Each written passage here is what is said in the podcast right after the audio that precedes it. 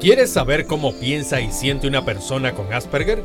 Entonces prepárate para escuchar historias de éxito de personas diagnosticadas con síndrome de Asperger, consejos de padres y especialistas, experiencias de vida de personas con el diagnóstico y sus consejos.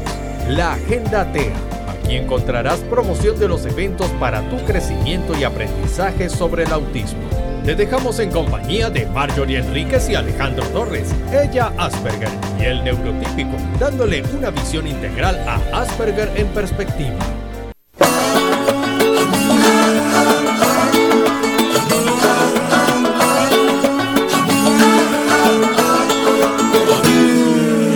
Quiero como no quise antes, te quiero porque eres natural, porque no hay que tocarte con guantes, ni hablarte sin primero pensar.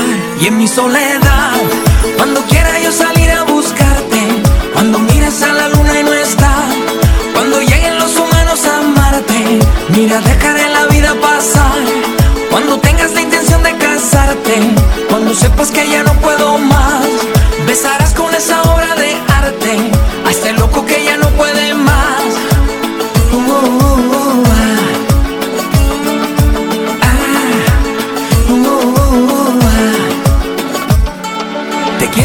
que pueda amarte y darte lo que te pueda dar. Las flores y las cosas de antes, la vida que aún está por llegar. Y en mi soledad, cuando quiera yo salir a buscarte, cuando miras a la luna y no está, cuando lleguen los humanos a amarte, mira, dejaré la vida pasar. Cuando tengas la intención de casarte, cuando sepas que ya no puedo más, besarás con esa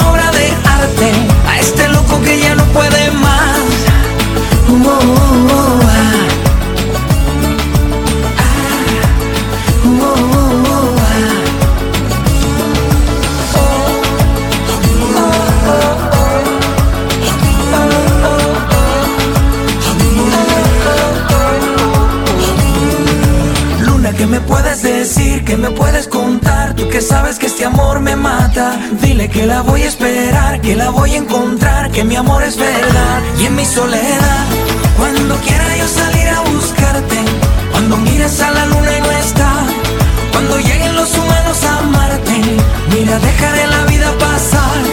Cuando tengas la intención de casarte, cuando sepas que ya no puedo más, besarás con esa obra de arte a este loco que ya no puede más.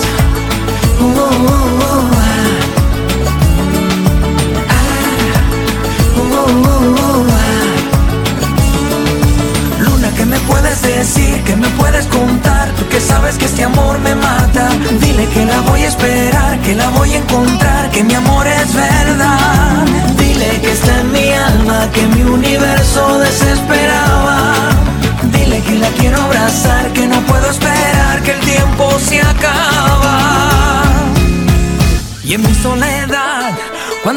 Yo salir a buscarte, cuando miras a la luna y no está, cuando lleguen los humanos a amarte, mira, dejaré la vida pasar. Cuando tengas la intención de casarte, cuando sepas que ya no puedo más, besarás con esa obra de arte. A este loco que ya no puede más. Cuando quiera yo salir a buscarte, cuando mires a la luna y no está, cuando lleguen los humanos a amarte, mira, dejaré la vida Cuando tengas la intención de casarte, cuando sepas que ya no puedo más, besarás con esa obra de arte a este loco que ya no puede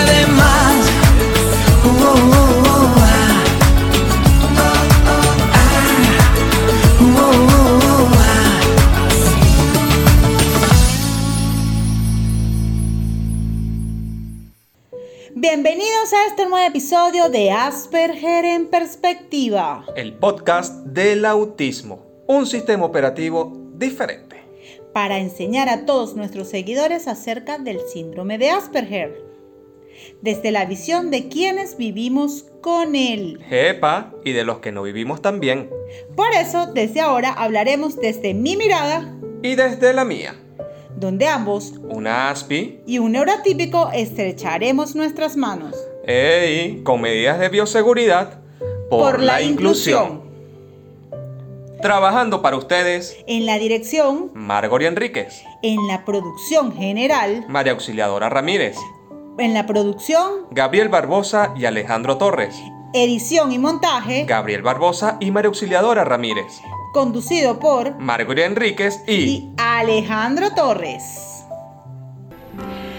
Hoy tenemos una invitada muy especial porque aparte de que es mi prima, que para mí es este un placer y un honor tenerla, es una profesional altamente calificada en lo que son los trastornos del espectro autista, es nutricionista, la licenciada Ailemar García.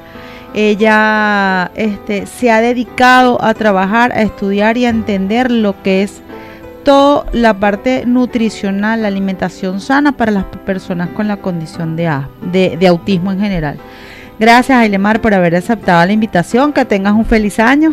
Gracias, feliz año y gracias por- a ti por invitarme. No, de verdad, Compartir este espacio contigo. de verdad es sumamente importante porque después de todos los estragos que pueden haber empezado, pasado en diciembre en la parte alimentaria, si bien siempre hablamos de que las personas este, sin condición hacen estragos, imagínate lo que puede haber sucedido en diciembre con todas las personas que estamos dentro del espectro autista. Este, entonces quería empezar este año por eso. Eh, empezando, ¿por qué comer libre de gluten y caseína a las personas con la condición? Bueno, las personas que, tienen la condición este, tienen una afectación a nivel intestinal. Nivel intestinal, ahí se, digamos que se origina este, todas las, las, consecuencias, digamos que todos lo- lo- los trastornos o todas las, ¿cómo se puede decir? Mm, Las dificultades que tienen los chicos con, con afecto autismo se generan a nivel intestinal. ¿Por qué? Porque hay una, una, una afectación a nivel intestinal que impide la absorción de nutrientes. Este, al impedir la absorción de nutrientes hay mecanismos biológicos que no se, no se realizan adecuadamente. Este, cuando no, no hay una absorción de nutrientes este, hay deficiencias de otros nutrientes porque este, se necesita de, de ciertos nutrientes para producir otras enzimas. Entonces, especialmente lo que es el, el gluten, la caseína, el azúcar y la soya, cuando, cuando entran a este intestino afectado, hacen, este, ocasionan más irritación a nivel intestinal, este, lo, que, lo que impide la absorción de los nutrientes, este, hace una inflamación intestinal y eso a su vez hace una, proliferación de bacterias inadecuadas o malas a nivel intestinal, trayendo como consecuencia este, tóxicos al, a- al organismo. Entonces, cuando, está, cuando esa inflamación a nivel intestinal este, ocasiona que esos nutrientes que no están siendo absorbidos adecuadamente entren al organismo por los péptidos, que son, serían los péptidos que entran al organismo.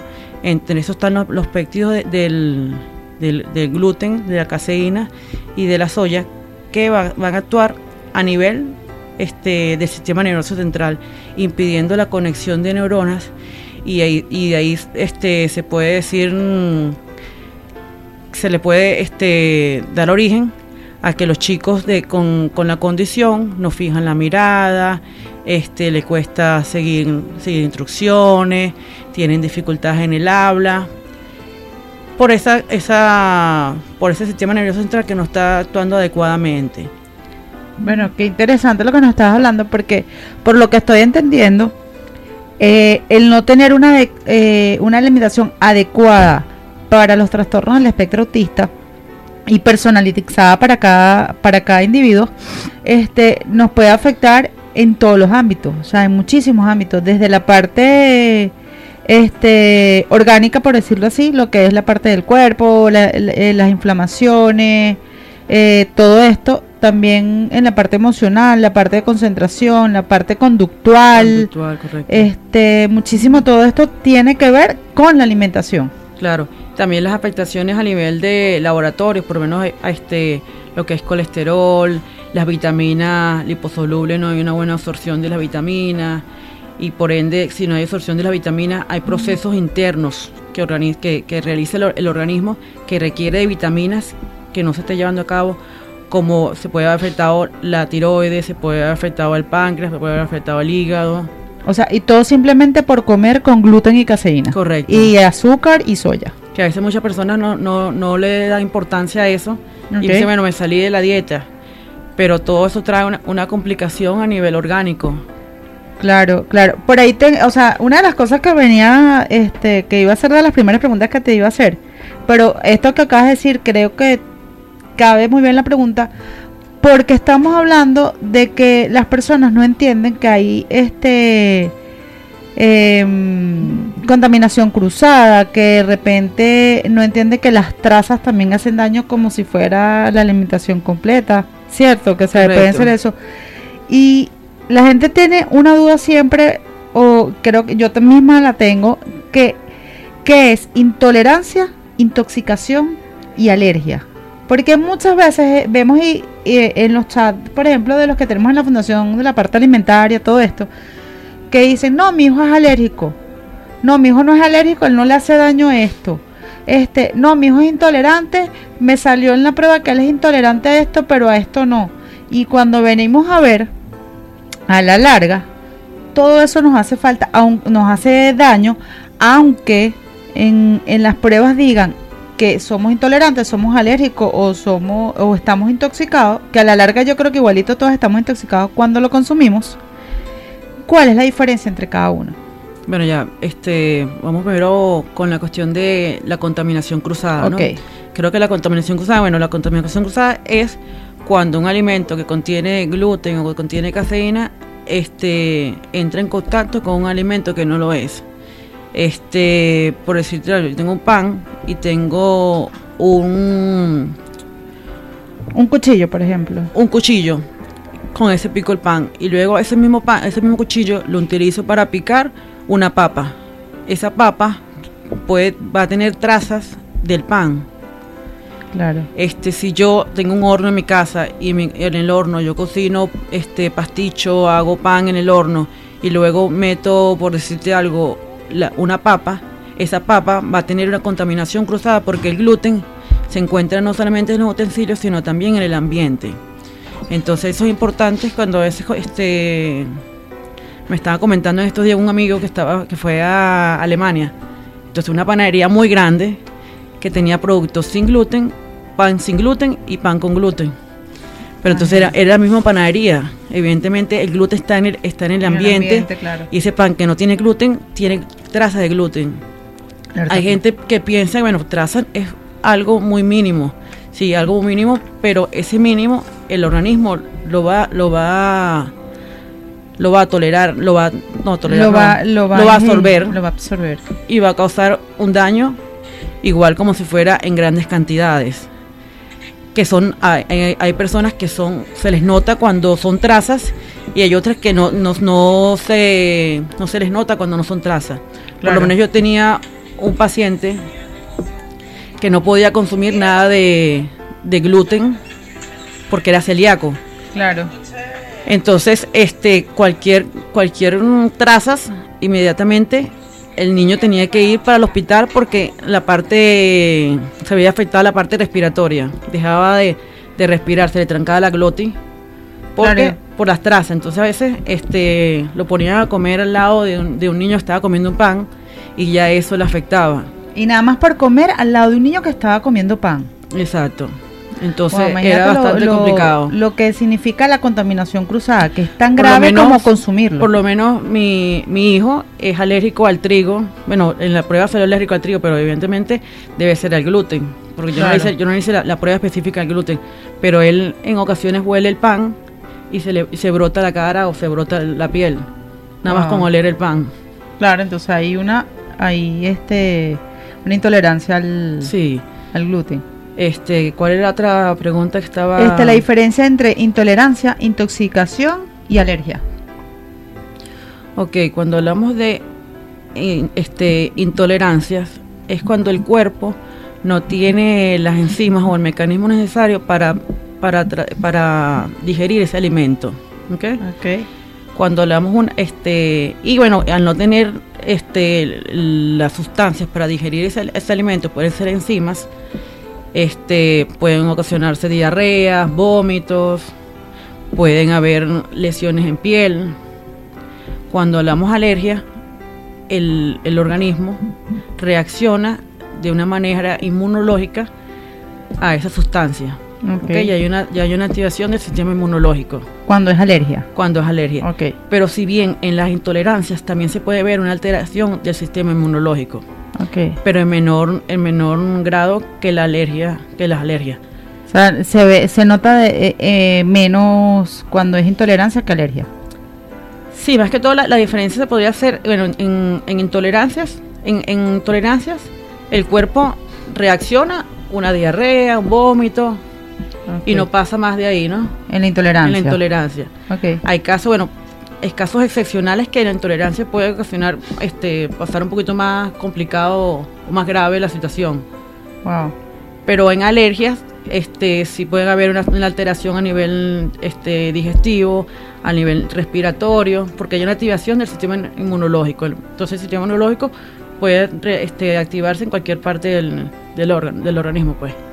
Ok, entonces es este, la intolerancia y la intoxicación. No, la, la alergia. intolerancia y la alergia. La intoxicación es cuando un alimento, este, digamos, está descompuesto y ocasiona, este, entonces ya al estar descompuesto, el, el organismo no tiene cómo descompo- ya, ya está, ya no tiene cómo digerirlo porque la- lo- los nutrientes están, los desconoce, pues.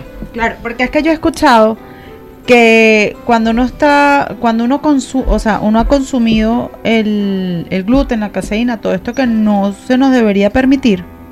Ah, ok, estás hablando de la intoxicación. Alimento. Claro, cuando está, cuando uno consume el gluten o la caseína o, o la soya, como no son bien digeridos, porque el organismo no tiene la, la, las posibilidades de digerirlo adecuadamente, Ok. absorbe los péptidos. Estos Ok. péptidos van a nivel cerebral, ocasionando una intoxicación a nivel cerebral. No sé si te estás refiriendo a esa intoxicación. sí. Ok. Sí. ¿Por qué? Porque estos péptidos se, se, se, se convierten en péptidos opiáceos, así como la, como la droga. Exacto. Entonces, tenemos, tenemos este, personas con la condición que al consumir se encuentran drogados o intoxicados, ¿no? Entonces ahí se, se, se le la mirada perdida, que, ah, no, yo le hablo a él y no me escucha. Claro. Pareciera que estuviera hablando con la pared. Y cua- pero entonces dice, bueno, pero a veces sí escucha porque este, si es algo que le su interés, sí presta atención. Claro. Pero eso es más que todo por, por esa intoxicación que tiene. Claro, es como que cuando estamos intoxicados, las características típicas de la condición se, se masifican. Se masifican. Entonces, Este, claro. Si bien, ah, claro, este, y eso también pasa a personas neurotípicas que no tienen la condición. Ah, pero es Lo que pasa es que no, no, no, no nos damos cuenta, ¿ok? A veces que estamos que se me olvidó. Ay, cuando no, a uno se le olvidan las cosas. O sea, bueno, que hay, hay, hay un proceso que no está funcionando adecuadamente. No es que tienes, ah, no, es que estás viejo y se están olvidando las cosas. No, Claro. es que estás intoxicado y esa, y esa conexión neuronal no se está dando adecuadamente. adecuadamente. Y tiene que ver por Este, la parte sí. alimentaria. Hay, hay pacientes que he tenido que, que buscan, por, que no tienen la condición, sino que acuden a, para bajar de peso.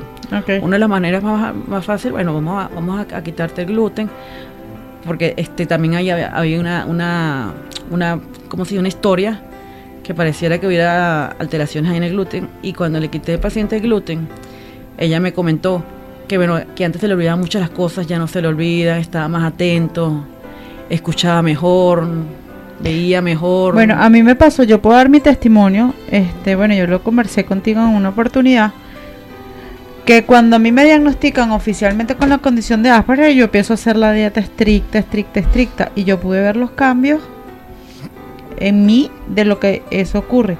Y he visto los cambios cuando por X, por Y, por la situación país, por no sé qué, he tenido que comer de repente en una salida o algo.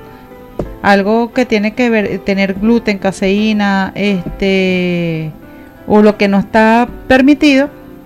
Las alteraciones no solamente es de la parte que emocional, porque me deprimo o me pongo más, más irritable. Este, eso es lo que tú dices, me cuesta concentrarme, me cuesta concretar las cosas, me cuesta organizarme y me disperso muchísimo y todo se me olvida. Tengo que anotar todo porque todo se me olvida. Sí, creo que un, un amigo tuyo, el que es médico, que estaba en la, fun- de fundación, él, él en, una, en una oportunidad estaba comentando que él se sentía como un arco iris, pero cuando salía de la dieta todo parecía gris. Sí, ese era Luis, es verdad. Y, e- y es tal cual, o sea, cuando estamos dentro de la dieta, o sea, funcionamos perfectamente, o sea, todo nos ayuda muchísimo, porque nos cambia lo más importante que es el carácter. Eh, La gente no se da cuenta, pero nos mejora muchísimo. Y eso hace que nos ayude a interactuar mejor con las demás personas, que, podam- que podamos incluirnos un poco más hacia la sociedad. Quitando la, la- la parte de las destrezas sociales, este, nos ayuda a, interactuar mejor. Pero nos ayuda también a no deprimirnos, que es muchas de las partes que nos afecta a nosotros. Bueno, la depresión, eso, eso este, te lleva a, a no socializar. Entonces la destreza social también se ve por esa parte de la, de la, de la, de la Claro, depresión. Claro. Porque si tú también te- este, llevas una dieta adecuada, tus niveles de ánimo están adecuados, tú te tiendes más a socializar porque estás, te sientes contento, te sientes feliz, pues. Claro, claro. Eh, sí, eh, definitivamente el comer saludable, porque es que todo el mundo habla de que eh, hacer dieta, no, es comer sano, es, es cambiar esa forma de comer, esa, esa alimentación para, para mejorar la calidad de vida. Claro, este es un cambio de hábito. Exacto. Un cambio de hábito este 180 grados. Porque realmente uno, uno está acostumbrado a la comida, lo que nos daban los abuelos, los- los- nuestros papás, que era el pan, por lo menos no podía faltar un pan en la mesa. Exacto. ¿ok? La misma, la misma religión, ¿no? Exacto. También, este, es un- entonces una, es un, es algo cultural y de hábitos y este, entonces es difícil romper eso, pero luego Claro. que, se, que, que uno logra cambiar se obtiene menos resultados. Pero ese inicio de esa dieta es bastante complicado por eso, porque es un cambio de hábito, es un cambio de, bueno, que ya no vas a comer pan, ya no vas a comer dulce, ya no vas a comer galleta, ya no vas a comer... mm, Entonces ahí, dice, bueno, si yo como pasta y no como pan, eso no lo, no lo veo. ¿Cómo hago para el desayuno? Si el desayuno yo llevaba un pan, ¿cómo hago para las meriendas si yo en las meriendas comía una galleta? Entonces, hacerle entender que, bueno, que lo que va a comer es hasta mejor, porque es más sano, porque es más natural. Por lo menos, este, que comamos plátanos, que comamos verduras. Este, eso es más sano que, bueno, que comer un alimento que es procesado. Este, y las frutas, los vegetales, que a veces lo dejamos de un lado y en esta dieta, en este cambio de hábito o dieta, bueno, este, los vegetales y las frutas juegan un papel muy importante. Claro, claro. Ya volvemos con la licenciada Ailemar García y la alimentación para el TEA.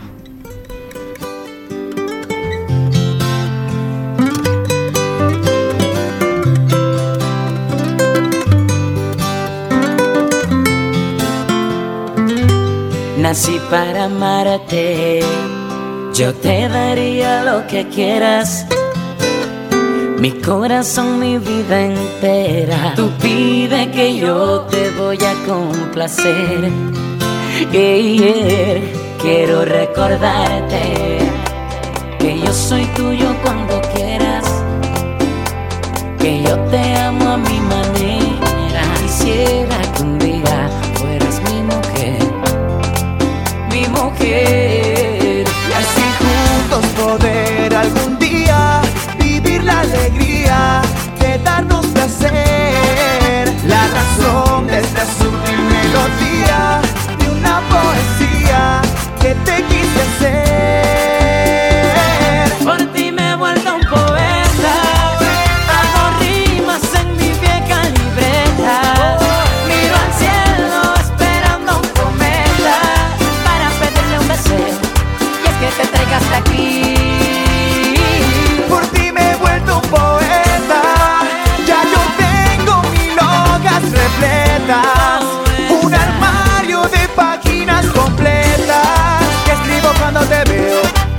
Me hace feliz.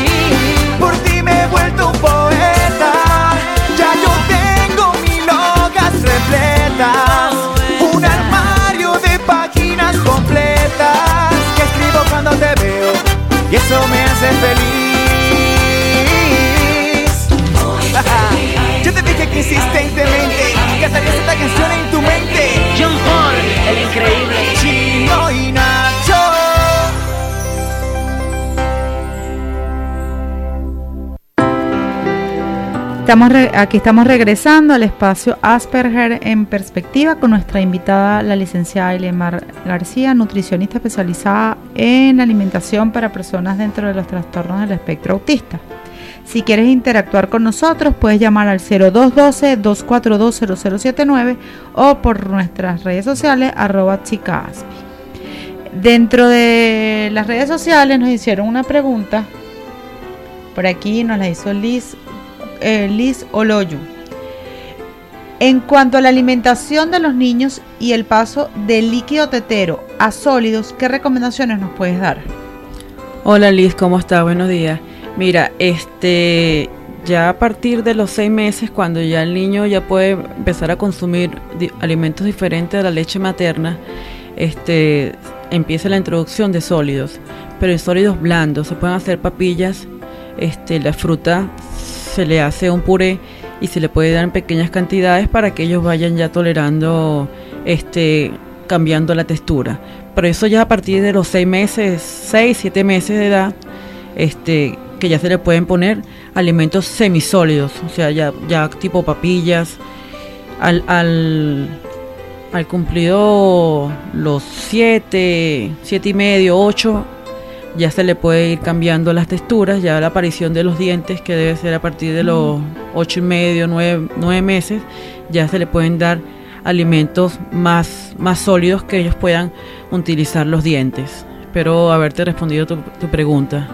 Bueno, qué bueno. Pues, eh, bueno, y lo importante es que, por ejemplo, estas papillas, eh, hablando para entre- eh, enlazarlo con el tema, la gente hace que las papillas que sí con este estas cremas de arroz, estas cremas de Mm. cerelato, este tipo de cosas. Y tenemos, lo hemos visto en la fundación, todas esas cosas. Por ejemplo, tú has puesto muchísimas cosas que se hacían, por ejemplo, con este papillas con el mismo puré o con la zanahoria para hacerse las dulces. Claro, este, la introducción de los alimentos siempre tiene que ser este, introducción con frutas, este, luego vegetales como auyama, zanahoria y, lo- y la introducción de cereales, ya sea cereal, preferiblemente por esta, siempre se recomienda que sean cereales de arroz los que primero se introduzcan. Y se dejen los cereales de trigo o cereales de avena para ya a finales de, de los nueve, nueve o diez meses o hasta si hay si hay antecedentes de algún familiar que, que tenga la condición de autismo o antecedentes de algún familiar que tenga alguna intolerancia o alergia al gluten, se recomienda que no se le introduzca este el trigo sino después del año, igual que la avena, y introducir puros cereales de arroz. Yo me acuerdo, por ejemplo, cuando Gabriel estaba pequeño, este Gabriel cuando se le hizo la introducción, se le introdujo lo que era la, la alimentación de las papillas con, con gluten, todo esto, los cereales ya de trigo y todo eso, Gabriel me empezó este a hacer una, eh, o sea, inmunológicamente Gabriel se me descompensó muchísimo. Y yo en desde los ocho años, nu- ocho meses, nueve meses hasta el año, Gabriel estuvo hospitalizado. Y la última vez fue al año y medio cuando eh, tuve al pediatra, me quitaron todo lo que era los cereales con gluten, avena, todo eso. Y yo me acuerdo que en esa oportunidad me decían, bueno, pero métele la, la compotica de manzana natural, métele la, eh, la, la pera natural. O sea, empezamos El a cambur, el el mango. cambur, exacto. Este, sí, lo que pasa es que este, esto es como algo histórico, ¿no? Los cereales ya preparados o cereales instantáneos. Este, que agregarle la leche o agregarle agua ya estaban listos para, para el consumo del niño. Pero estos cereales están hechos, bueno, de lo que es el arroz, el maíz, y estos, estos están siendo manipulados genéticamente. O sea, ya la, ya la semilla ya, ya está siendo manipulada. ¿Para qué? Bueno, para tener una cosecha en menor tiempo, mayor cantidad. Evidentemente eso va a hacer que, esa producción de trigo, producción de arroz producción de cebada sea mejor, pero mejor para quién, mejor para el, para el productor, porque va a tener mejores ganancias. claro. Pero ahí, ahí el, el- los favorecidos somos nosotros los seres humanos que estamos consumiendo esas, esas sustancias y el organismo no, no ha evolucionado, por decirlo de una manera, para poder consumir esos alimentos. Entonces por eso vemos ahorita la gente intolerante al gluten, no puede tomar leche, no puede tomar, no puede comer avena, no puede comer y la gente dice, pero en mi época eso no pasaba. Bueno, lo que pasa es que en, en su época estos alimentos no, no habían sido alterados Procesados. este, químicamente Claro. o desde, desde, desde la semilla. Entonces, por eso, por eso es que ahorita hay tantos casos este, en la familia de intolerancias o alergias alimentarias, pero por eso, porque los alimentos están siendo modificados 100%. 100% no, están siendo modificados desde la semilla. En estos días estaba leyendo una noticia que lo ven como un gran logro, un hallazgo de, creo que es un, no me acuerdo el, la- el, el país de, del, del, del, del inventor, por decirte algo, y está haciendo un café, pero no viene del café, que sabe a café, tiene las moléculas del café, o sea, es un alimento modificado, hecho molecularmente del café, pero no viene de la semilla del café. Y entonces, Entonces sabe a café, pero bueno, ¿qué daños puede afectar eso al, al organismo? Bueno, cuando empezamos a consumirlo nos damos cuenta. claro, no se sabe porque no es algo no es algo natural y el cuerpo no está Eh, claro, es a eso. algo, exacto, fue algo hecho en un laboratorio para simular el sabor del café. Listo. Eso. Entonces, como estos inventos, habrá muchos inventos que, la tecnología y que la tecno- que lo, las tecnologías, bueno, nos llevan a eso. Pero bueno, siempre los afectados somos nosotros los seres humanos que consumimos eso, esas, esas cosas nuevas. Claro, en algún momento en una de las charlas de, eh, de esto de, de sin gluten, no sé qué, hubo a mí eh, eh, una imagen que a mí me, me impactó mucho de ver. O sea, nuestro intestino se deforma por el gluten, algo así entendí.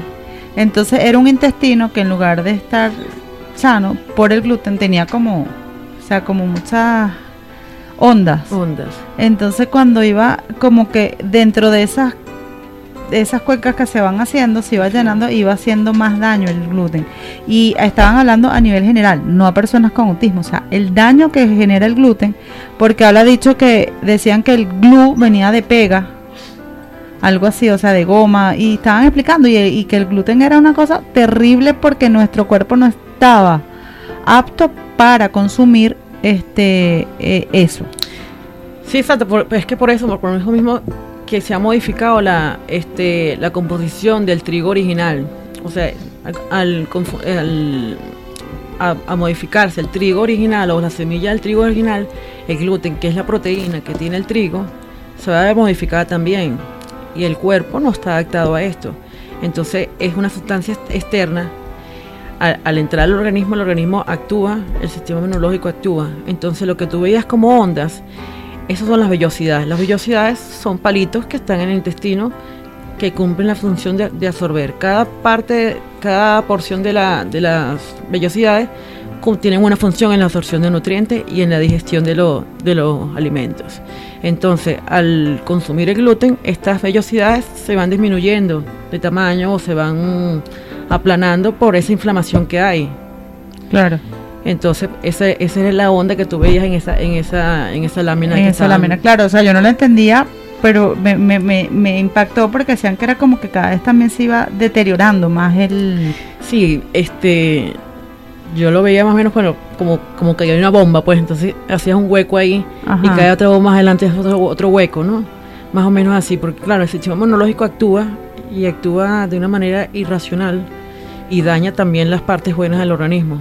Claro, Entonces tienes esa, eso es uno, la manera que más fácil de entenderlo es cuando nos, raspamos, que el cuerpo, el, el raspón se pone rojo alrededor, esa, esa es la activación del sistema inmunológico.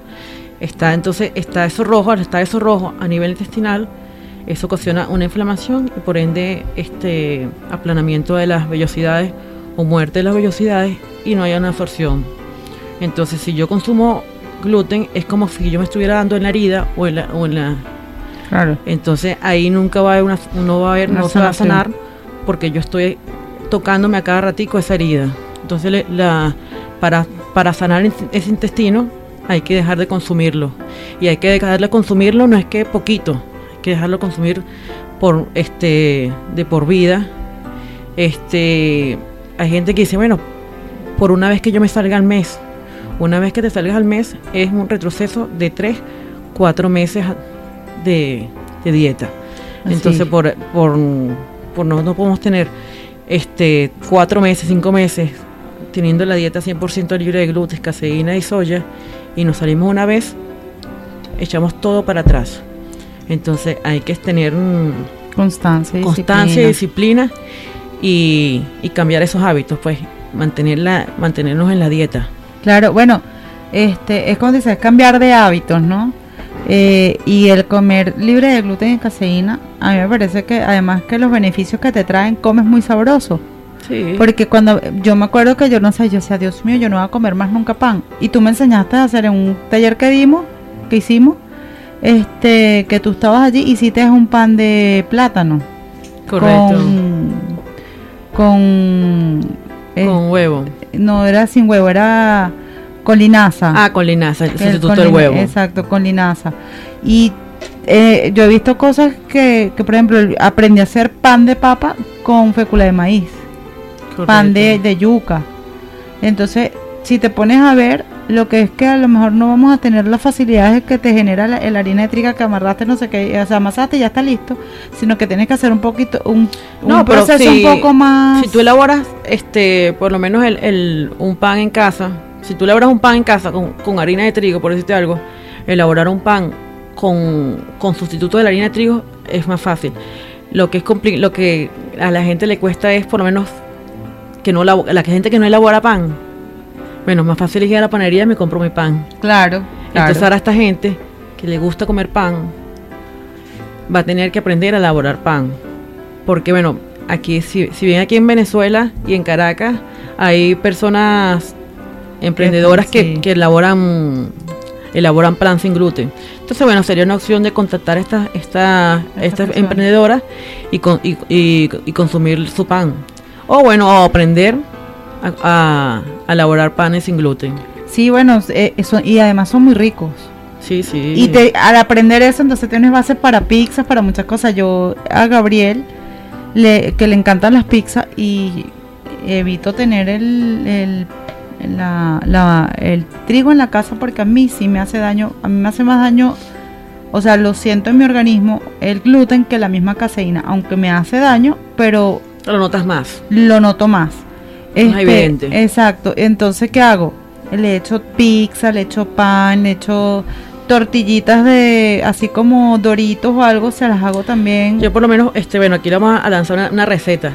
Por lo menos la, la, lo- la yuca, la yuca es muy versátil, ¿no? La yuca uno la zancocha y la deja término medio, o sea que sientas que tiene un toque de dureza todavía y al, al rayarla y la masa y la masas te forma una masa. Este, y esa masa la puedes utilizar para hacer arepa, para hacer pastelitos, Ujú. para hacer mm, masa para pizza, este te puede servir para hacer panes. Y queda muy rico. Y queda muy rico. Queda muy rico. Y si lo haces bien la cocción, no sé qué, eh, por ejemplo, el pan te queda suavecito, o sea, te queda esponjosito. Sí, sí, sí. Yo por lo menos utilizo la yuca sola sin echarle ningún tipo de otro ingrediente. Y, y puedo poner, le pongo sal, tengo un pancito salado, le puedo poner orégano, o a ese mismo pan, a esa misma yuca, o a, ese- o a esa masa de yuca le puedo poner este que este coco rallado con Ah. edulcorante. Entonces tienes un, un pancito de yuca con coco y que queda bien sabroso. Ah, fíjate, no lo había pensado así y eh, debe ser sabroso. Por ejemplo, yo rico. amo, eh, a, mí, a mí me matan las arepas de yuca. Quedan me parecen que quedan muy ricas. Este, Y el ocumo es más el- rico todavía. El el ocumo ocumo. es más versátil porque más, más- almidón. tiene más almidón y, y es como más, más moldeable.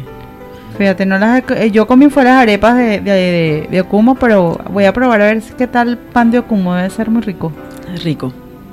Bueno, fíjense que se puede comer muchas cosas y de la forma sana. O sea, no, neces- no nos tenemos que restringir. Lo que tenemos que hacer es adecuar para comer pan Y modificar hábitos. y modificar hábitos. De verdad que, que, que es interesante porque es enseñar a las personas que podemos seguir comiendo muchísimas cosas sin necesidad de... O sea, es, por ejemplo, vamos a una fiesta, bueno, ya sabes que te llevas tu, tu viandita y vas a tener chucherías hechas en casa, vas a tener tus jugos hechos en casa, todo hecho en casa, que son los permitidos para ti. Y no vas a hacer que el niño se sienta excluido porque no tiene... Sí, lo que pasa es que bueno, eso es otro tema con las con las con la con las fiestas, ¿no? A veces la, la fiesta se, hace- se el círculo se basa en las comidas, ¿no? Sí. Entonces sí, todo la fiesta, bueno, la torta, los pasapalos y queda como un segundo plano el juego de los niños. Entonces ahí es donde, donde uno cuando se complica, ¿no? Entonces, bueno, la, cuando son niños pequeños, bueno, llevarle todo, todo parecido a lo que se va a consumir en la fiesta, preparado de una manera este, Más más, artesanal sana, y más sana, porque lo, por lo menos los, los pepitos, los pepitos son químicos, aunque digan que, que están siendo naturales, que están siendo al horno, llevan aditivos que al, al organismo no les hace bien, pues. Claro. Y promocionar siem- siempre más el juego que, que, le- este, que, la comida, pues. Exacto, exacto. Y al promocionar más el juego, entonces estamos haciendo que el niño interactúe y estamos haciendo, eh, ayudándolo doblemente. O sea, no estamos cohibiéndolo con la parte alimentaria, pero le estamos ayudando también a que se interactúe con los demás y, y ahí desde niño van adquiriendo destrezas sociales en ese tipo de cosas. Sí, es, es por lo menos este, en estos días que fui para la playa. Yo a mi chamo lo llevo para la playa, entonces este lo invité con una con unas amiguitas y la mamá. Entonces la mamá, bueno, ¿qué llevo de merienda, la comida? Yo, no, no le lleves nada. ¿Y ¿Qué jugo le llevo? ¿Qué refresco le llevo? No, no, llevo, vamos a llevarle agua, vamos a llevarle que ellos se hidraten, aquí llevan una fruta, pero siempre están pendientes de qué es lo que la, la comida, ¿no? Entonces Sí. y entonces a uno se le complica más porque entonces no, no, pero eso no lo puede comer mi chamo. Entonces, bueno, tratar de, de, de, de no enfocarse uno en la comida, sino más en la, en la diversión y en el, y en el, y en el, y el esparcimiento de, lo- de los niños, pues. Claro. Bueno, por ahí nos estaba saludando María Russo, que nos estaba escuchando, la presidenta de SOVENE, la Sociedad Venezolana del Niño de Autista. Hola, María, ¿cómo María. Feliz año, Mari. Feliz año. No me, este, ya estamos llegando al final del programa, de verdad que ha sido un programa bastante interesante y bien nutrido con todo lo que hemos podido hablar. Creo que este es un tema que todavía se pique y se extiende porque es mucho el desconocimiento que existe en cuanto a este tema. Agenda TEA. Información del mundo del autismo con María Elisa Revilla, de Bandera Azul. Hola, hola, arroba bandera azul está de nuevo con ustedes para traerles junto a arroba Asperger en perspectiva la agenda TEA de la semana. Una semana que va desde el viernes 26 de marzo hasta el jueves primero de abril, llena de eventos para hacerle antesala al gran día, el día en que todos pintaremos el mundo de azul. Sí, el tan esperado 2 de abril, Día Mundial del Autismo. Comenzamos. Este viernes 26 de marzo a las 5 pm, arroba Neurogisbe le trae una invitación a todos los pediatras, un tema muy importante, conducta pediátrica ante la sospecha de autismo. Luego, el sábado 27 de marzo, arroba inmunología TEA junto con el profesor Neomar Semprún nos traen la masterclass Fitomedicina en Autismo ensayos clínicos y tratamientos actuales. El domingo 28 de marzo, 12 pm hora de Venezuela, arroba psicopedagoga piso María José Suárez nos trae tratamiento neurológico en el autismo. El lunes 29 de marzo a las 11 y 30 m hora de Venezuela, arroba CTA Ediciones desde España nos invitan al webinar Autismo y Pandemia. No se olviden de entrar a ctadiciones.com y apuntarse de forma gratuita. Luego el martes 30 de marzo a las 8 pm, arroba Misión Autismo nos invita a la primera de sus charlas, encuentros vía Zoom, donde celebraremos su primer aniversario. Con el tema Mi hijo tiene autismo, ¿qué le doy de comer? En compañía de arroba reverdece tu vida. El miércoles 31 de marzo a las 8 pm hora de Venezuela, arroba Misión Autismo nos invita al segundo de sus encuentros con un invitado muy especial. Esta servidora arroba bandera azul y su hijo arroba mundo diferente piso 2021, donde hablaremos autismo, experiencia de vida, muchísimo más que un diagnóstico. No se lo pierdan, los esperamos. Luego, el jueves primero de abril a las 7 pm, arroba Costa Azul 23, nos presenta la masterclass En un mundo azul siempre hay una madre empoderada, con la licenciada Nairobis Peña. Para cerrar, a las 8 pm de este jueves, arroba Misión Autismo vuelve con su tercera charla, su tercer encuentro vía Zoom con una invitada muy especial, arroba doctora Musa, pediatra integrativa, presentándonos Mi niño con TEA no avanza. ¿Qué está pasando? No se olviden de entrar en la link que se encuentra en el, la bio de arroba misión autismo y registrarse. Es todo, los esperamos. Recuerden, llega el 2 de abril. Pintemos el mundo de azul. Hasta la próxima. Dale un mensaje, Aile, tus redes para que las personas te sigan. Este, Facebook, Ailemar García Borra, este, Instagram, Ailemar GB. Y un teléfono, algo para que de repente. 0416-407-8688. Lo repetimos nuevamente, por favor. Celular 0416-407-8688. Instagram, Ailemar GB. Facebook, Ailemar García Borra. Bueno, gracias Aile, de verdad por haber Gracias venido, por por, esta instrucción, esta, eh, eh, todo este conocimiento que nos diste. Eh, bueno, nada, eh, así que llegamos al final de nuestro programa. Los esperamos el próximo viernes con más temas para aprender sobre el síndrome de Asperger. Síganos por las redes sociales, arroba chicasaspi, arroba fundasperven.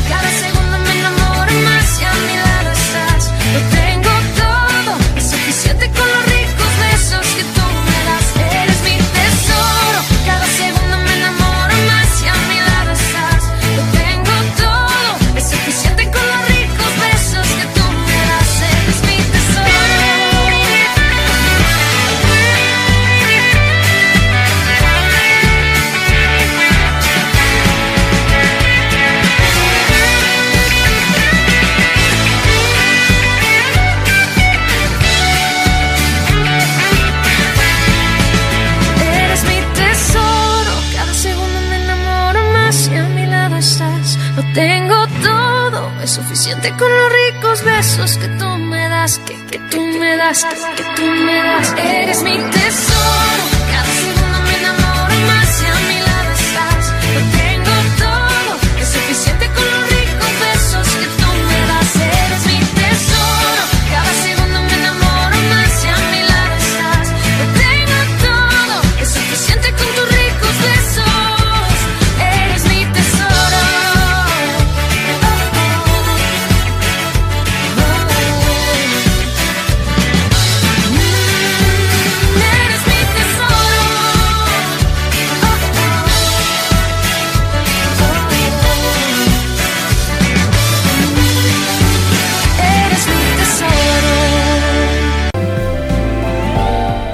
llegamos al final de tu programa Asperger en Perspectiva, el podcast del autismo, con más información y segmentos para que conozcas el Asperger de quienes viven con esta condición. Te invitamos a estar pendiente de las notificaciones de tu podcast para nuevos episodios.